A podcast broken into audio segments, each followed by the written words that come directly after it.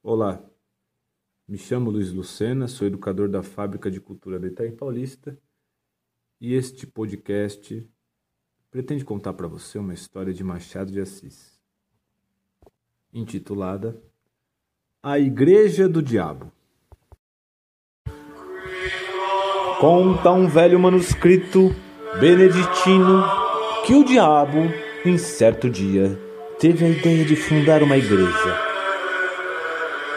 Embora seus lucros fossem contínuos e grandes, sentia-se humilhado com o papel avulso que exercia desde séculos, sem organização, sem regras, sem cânones, sem ritual, sem nada. Vivia, por assim dizer, dos remanescentes divinos. Os descuidos e obsequios humanos. Nada fixo nada regular. Por que não teria ele a sua igreja? Uma igreja do diabo era o meio eficaz de combater as outras religiões e destruí-las de uma vez.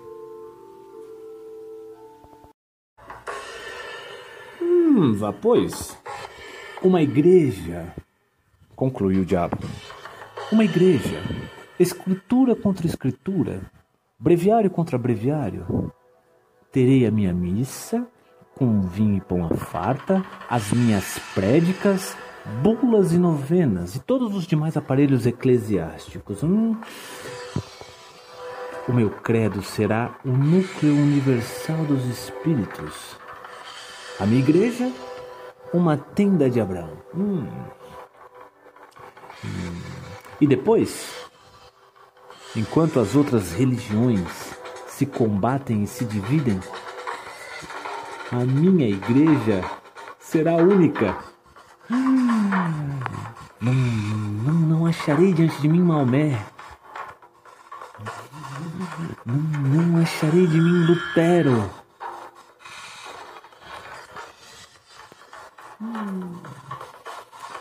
Há muitos modos de afirmar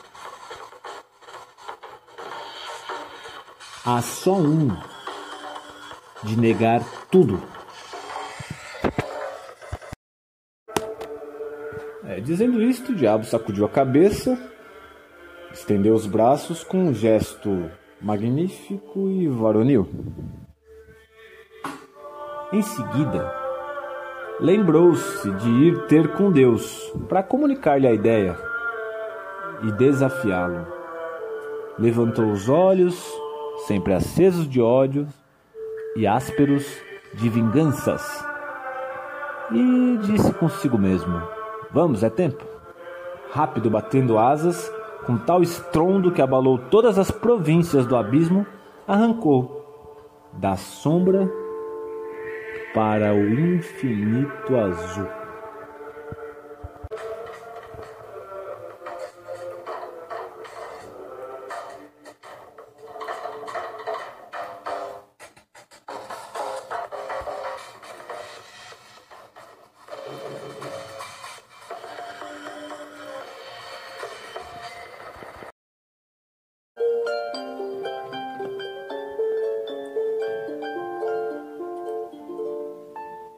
Deus recolhia um ancião quando o diabo chegou ao céu. Os serafins engrinaldavam o recém-chegado. Detiveram-se logo com o tal. E o diabo deixou-se estar à entrada com os olhos no Senhor.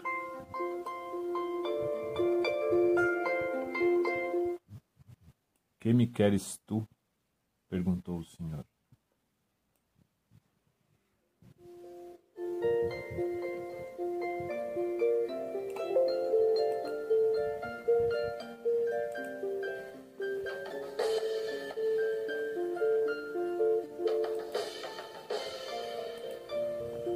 Não venho pelo vosso servo Fausto, respondeu o diabo, mas por todos os Faustos e Faustos de todos os séculos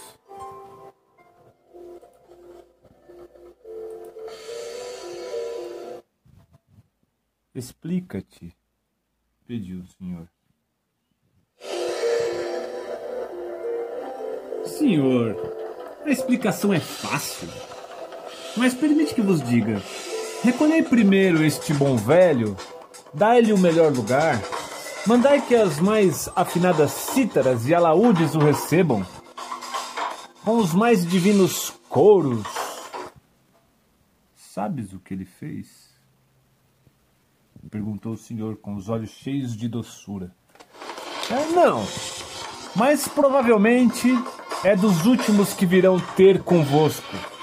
Não tarda muito que o céu fique semelhante a uma casa vazia. Por causa do preço, que é alto. Bom, vou edificar uma hospedaria barata. Em duas palavras, vou fundar uma igreja. Estou cansado da minha desorganização, do meu reinado casual e adventício. É tempo de obter a vitória final e completa. Então, vim dizer-vos isto com lealdade, para que não me acuseis de dissimulação. Boa ideia, não vos parece? Vieste dizê-la, não legitimá-la, advertiu o senhor. Tendes razão, acudiu o diabo. Mas o amor próprio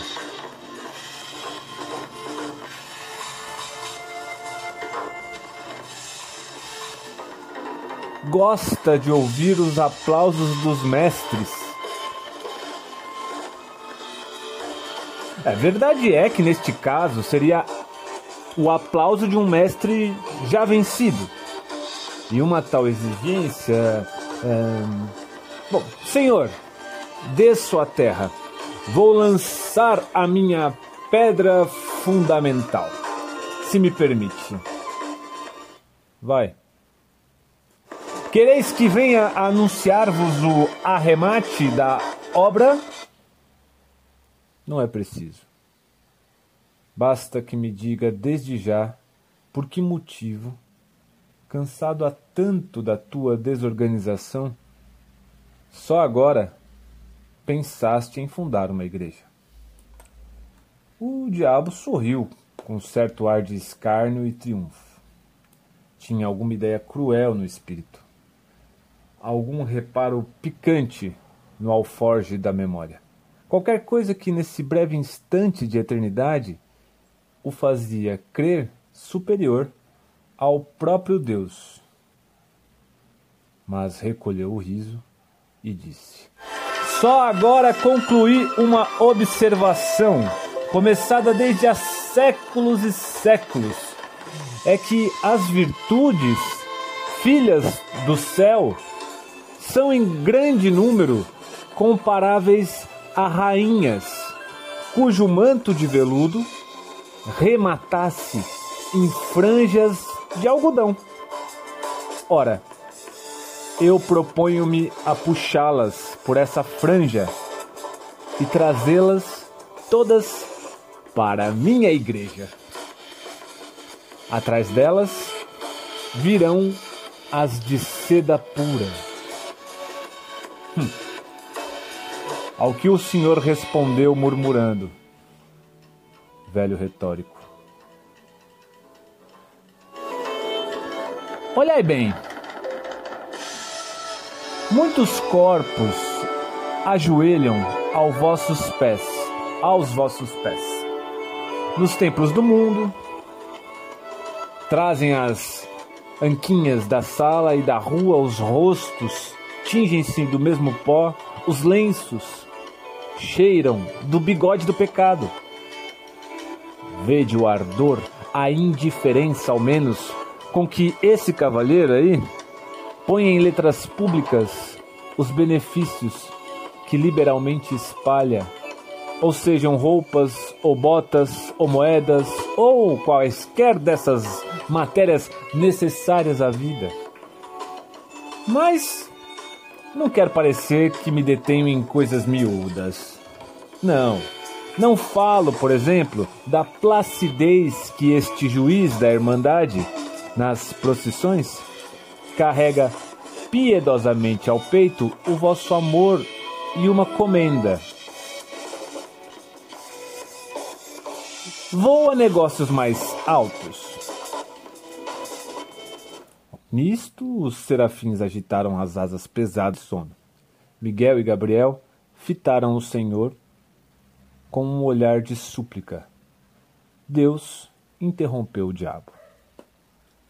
Tu és vulgar, que é o pior que pode acontecer a um espírito da tua espécie.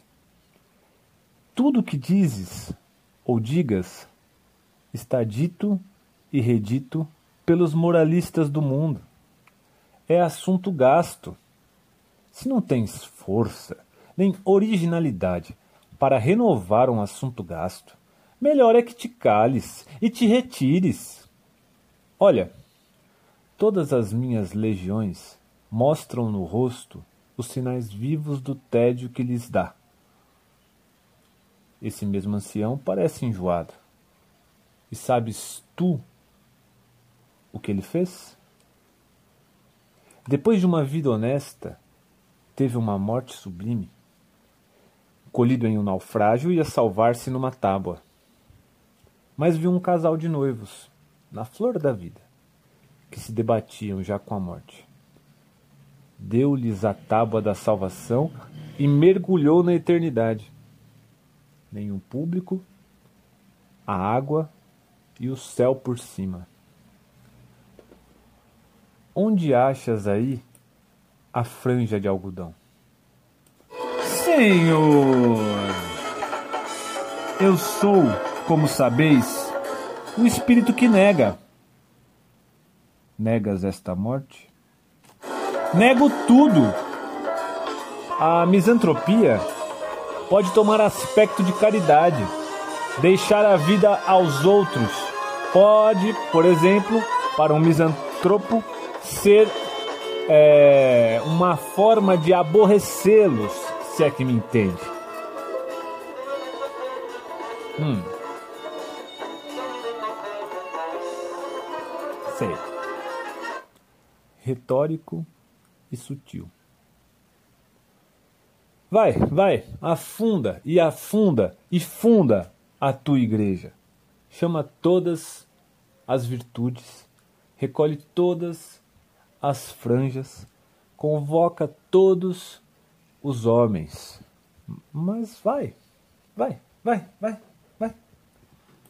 De balde o diabo proferir alguma coisa mais, Deus impusera-lhe silêncio os serafins, a um sinal divino, encheram o céu com as harmonias de seus cânticos.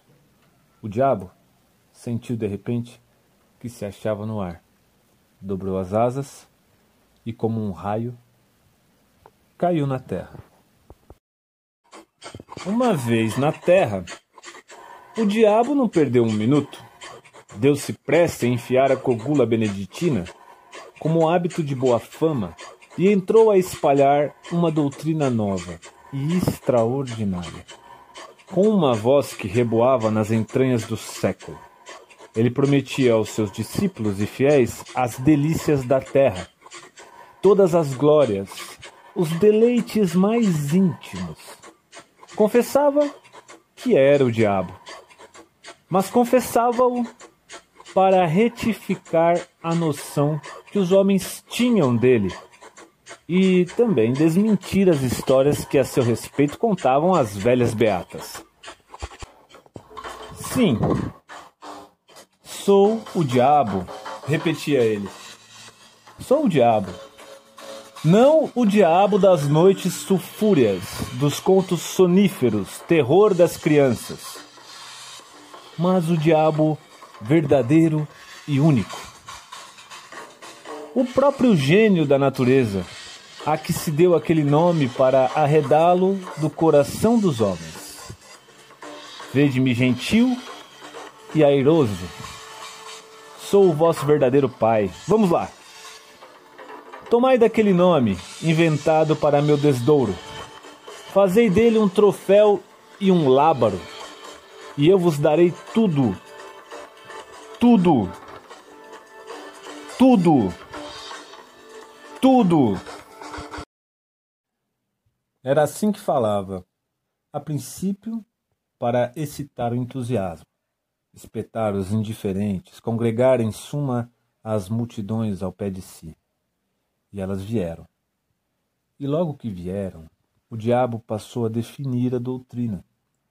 A doutrina era a que podia ser na boca de um espírito de negação.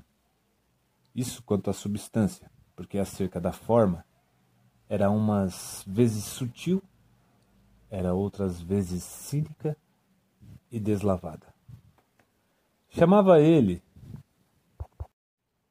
para excitar o entusiasmo, espetar os indiferentes.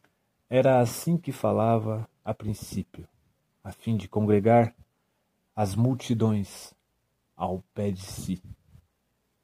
E elas vieram, e logo que vieram, o diabo passou a definir a doutrina. A doutrina era a que podia ser na boca de um espírito de negação. Isso quanto à substância, porque acerca da forma era umas vezes sutil, outras vezes cínica, deslavada. Clamava ele que as virtudes aceitas deviam ser substituídas por outras, que eram as naturais e legítimas. A soberba, a luxúria, a preguiça, foram reabilitadas.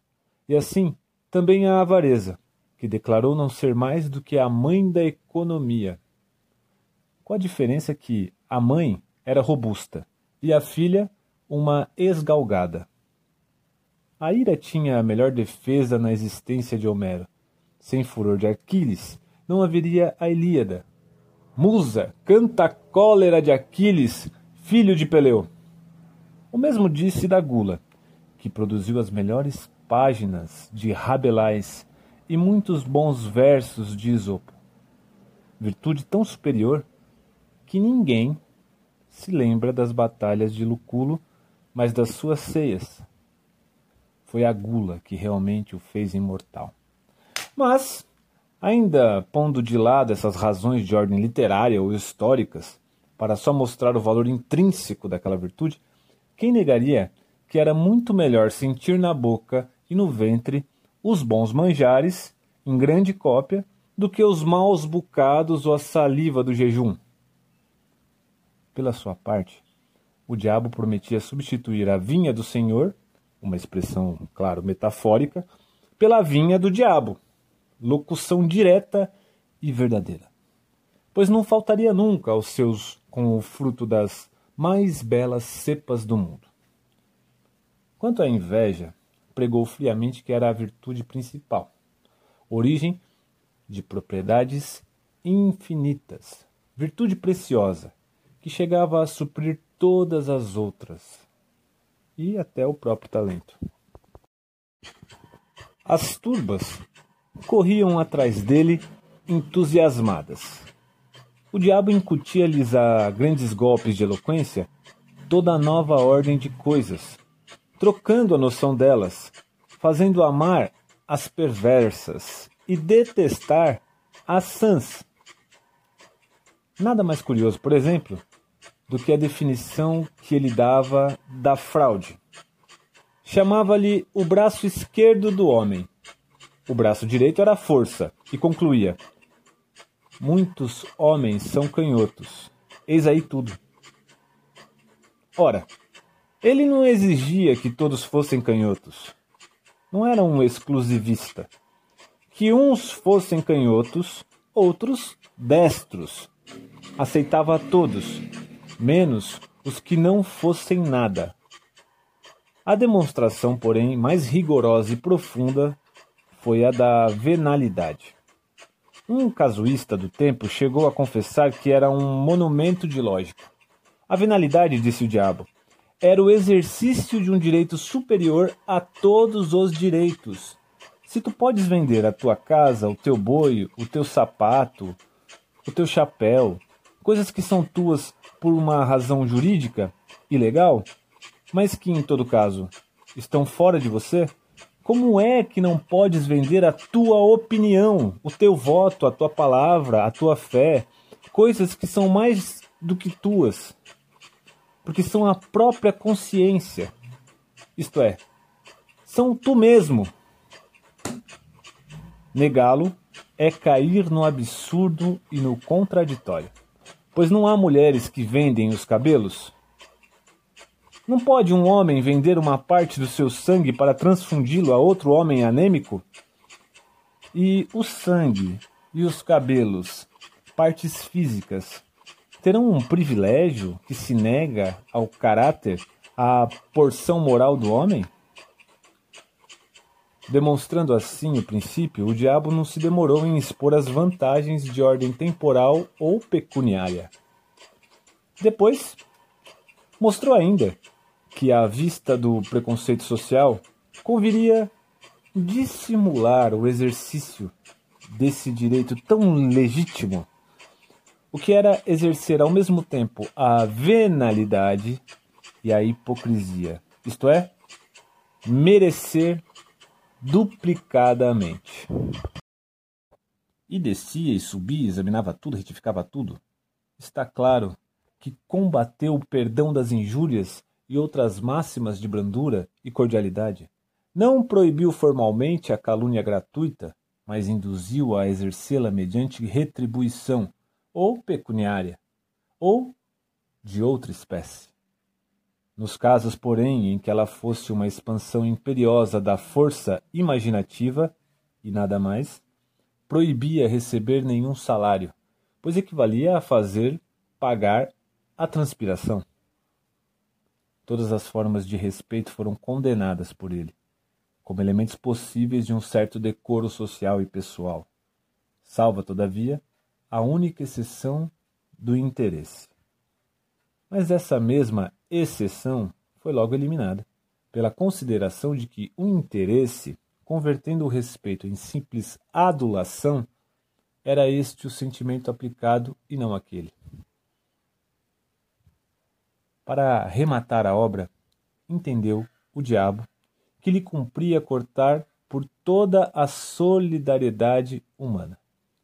Com efeito, o amor do próximo era um obstáculo grave à nossa instituição. Ele mostrou que essa regra era uma simples invenção de parasitas e negociantes insolváveis. Não se devia dar ao próximo senão indiferença. Em alguns casos, ódio ou até desprezo. Chegou mesmo à demonstração de que a noção de próximo era errada e citava esta frase de um padre de Nápoles. Aquele fine letrado Galliani, que escrevia a uma das marquesas do antigo regime, abre aspas, leve a breca o próximo, não a próximo. A única hipótese em que ele permitia amar ao próximo era quando se tratasse de amar as damas alheias, porque essa espécie de amor tinha a particularidade de não ser outra coisa mais do que o amor do indivíduo a si mesmo. E como alguns discípulos achassem que uma tal explicação, por metafísica, escapava à compreensão das turbas e do povo, o diabo recorreu a um apólogo. Cem pessoas tomam ações de um banco para as operações comuns, mas cada acionista não cuida realmente senão nos seus dividendos. É o que acontece aos adúlteros. Este apólogo foi incluído no livro da sabedoria.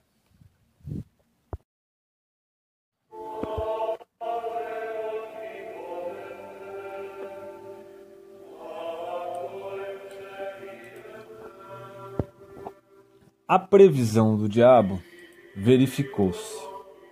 Todas as virtudes cuja capa de veludo acabava em franja de algodão, uma vez puxadas pela franja, deitavam a capa às urtigas e vinham alistar-se na igreja nova. Atrás foram chegando as outras, e o tempo abençoou a instituição. A igreja fundara-se. A doutrina propagava-se.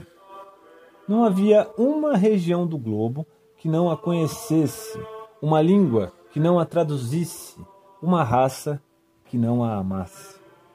o diabo alçou brados de triunfo. Um dia, porém, longos anos depois, notou o diabo que muitos dos seus fiéis, às escondidas, praticavam as antigas virtudes. Não as praticavam todas, nem integralmente, mas algumas, por partes, e, como digo, as ocultas, as escondidas. Certos glutões recolhiam-se a comer frugalmente três ou quatro vezes por ano, justamente em dia de preceito católico. Muitos ávaros davam esmolas à noite, ou nas ruas mal povoadas.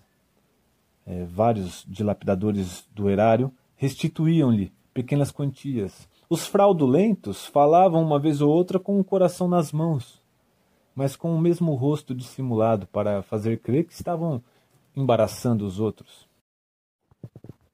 A descoberta assombrou o diabo. Meteu-se a conhecer mais diretamente o mal e viu que lavrava muito. Alguns casos eram até incompreensíveis, como a de um droguista do Levante, que envenenara longamente uma geração inteira e, com o produto das drogas, socorria os filhos das vítimas. No Cairo, achou um perfeito ladrão de camelos que tapava o rosto para ir às mesquitas. O diabo deu com ele a entrada de uma. Lançou-lhe em rosto o procedimento. Ele negou dizendo que ia ali roubar o camelo de um drogomano. Roubou-o, com efeito, à vista do diabo, e foi dá-lo de presente a um moezim, que rezou por ele a Alá. O manuscrito beneditino cita muitas outras descobertas extraordinárias, entre elas esta, que desorientou completamente o diabo. Um dos melhores apóstolos era um calabres, varão de 50 anos, insigne falsificador de documentos, que possuía uma bela casa na campanha romana, telas, estátuas, bibliotecas, etc. Era a fraude em pessoa. Chegava a meter-se na cama para não confessar que estava são, pois esse homem não só não furtava ao jogo, como ainda dava gratificações aos criados, tendo angariado a amizade de um cônego ia todas as semanas confessar-se com ele, numa capela solitária.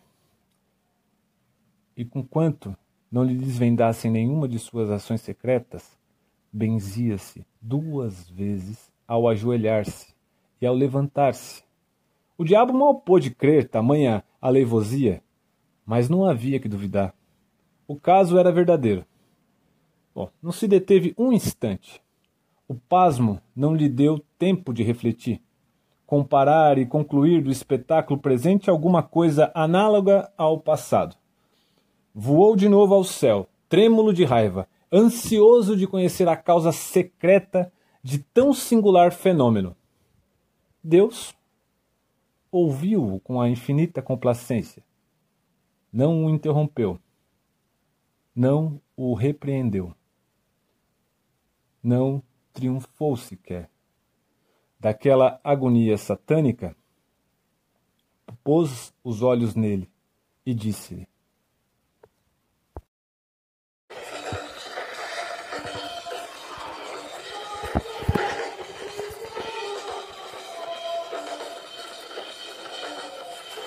Que queres tu, meu pobre diabo? As capas de algodão têm agora franjas de seda, como as de veludo tiveram franjas de algodão. Que queres tu? É eterna a contradição humana.